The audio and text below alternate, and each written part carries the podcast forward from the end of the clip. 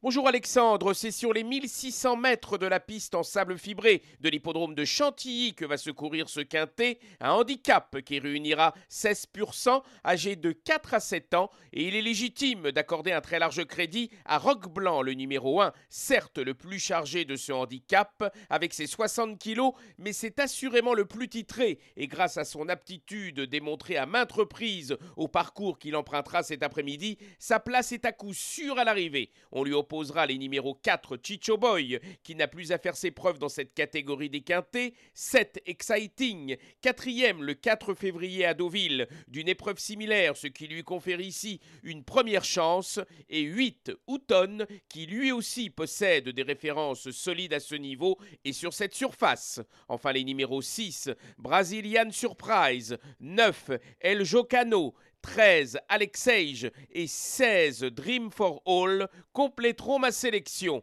Mon pronostic As 4, 7, 8, 6, 9, 13 et 16.